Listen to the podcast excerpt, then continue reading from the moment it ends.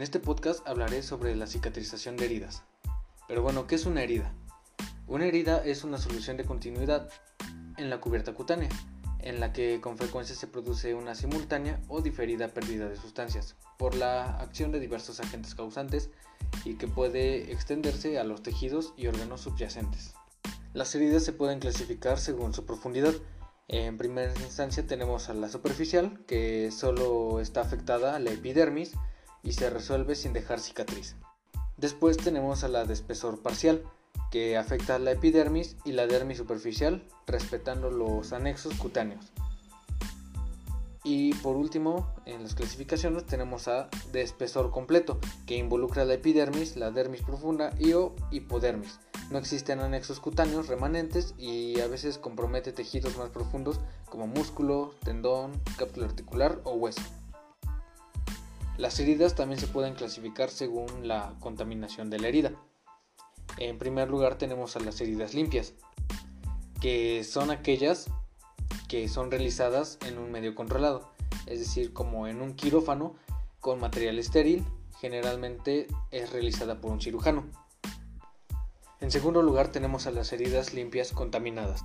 Estas heridas son realizadas en un medio controlado y con material estéril, de igual manera en un quirófano, sin embargo, en el transcurso de la cirugía se realiza apertura del tracto respiratorio, digestivo, urinario o la vía biliar. En tercer lugar tenemos a las heridas contaminadas, que son una herida que no se realiza dentro de un medio controlado, ni con material estéril. Generalmente ocurren sin premeditación por parte del paciente. Y en cuarto y último lugar tenemos a las heridas sucias y o infectadas, que son heridas con inflamación aguda, con un, con o sin exudado purulento, heridas traumáticas de más de 4 horas o con presencia de materia fecal, tejido desvitalizado o cuerpos extraños.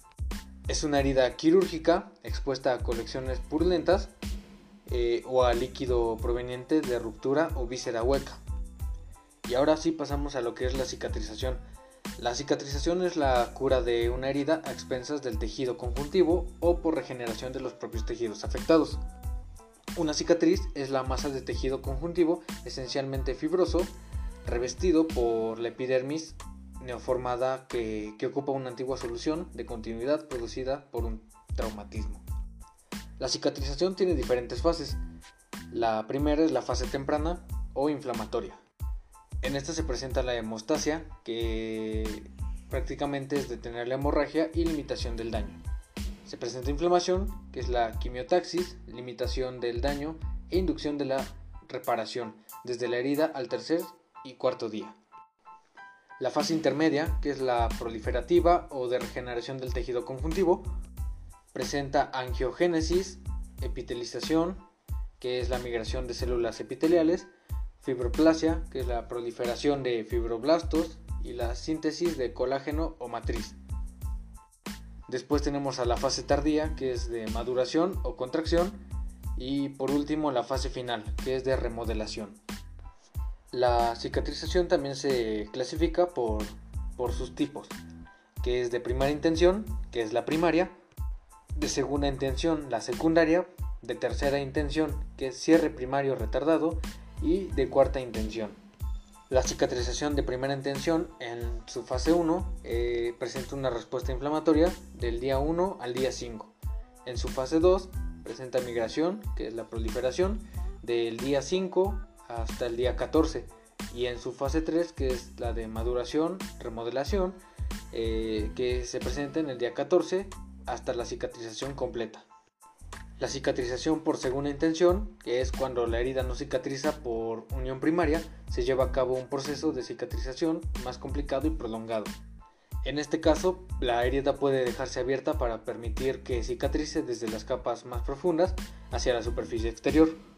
El proceso de cicatrización es lento y habitualmente se forma tejido de granulación y cicatriz y la cicatrización terciaria o por tercera intención, que es la de cierre primario diferido, eh, así denominada cuando reunimos las dos superficies de una herida en fase de granulación con una sutura secundaria. Incluye desbridamiento inicial de la herida y curaciones por un periodo extendido en una herida que se deja abierta y luego al tiempo Cierre formal generalmente con suturas u otro mecanismo. La cicatrización por cuarta intención es cuando aceleramos la cura de una herida por medio de injertos cutáneos. La cicatrización anormal de heridas presenta factores de acción local y factores de acción general. Los factores de acción local son infección, cuerpos extraños, hematomas, movilización, tensión de la herida por la sutura, edema, vascularización. Y los factores por acción general son es por hipoproteinemia, alergias, infecciones y diabetes.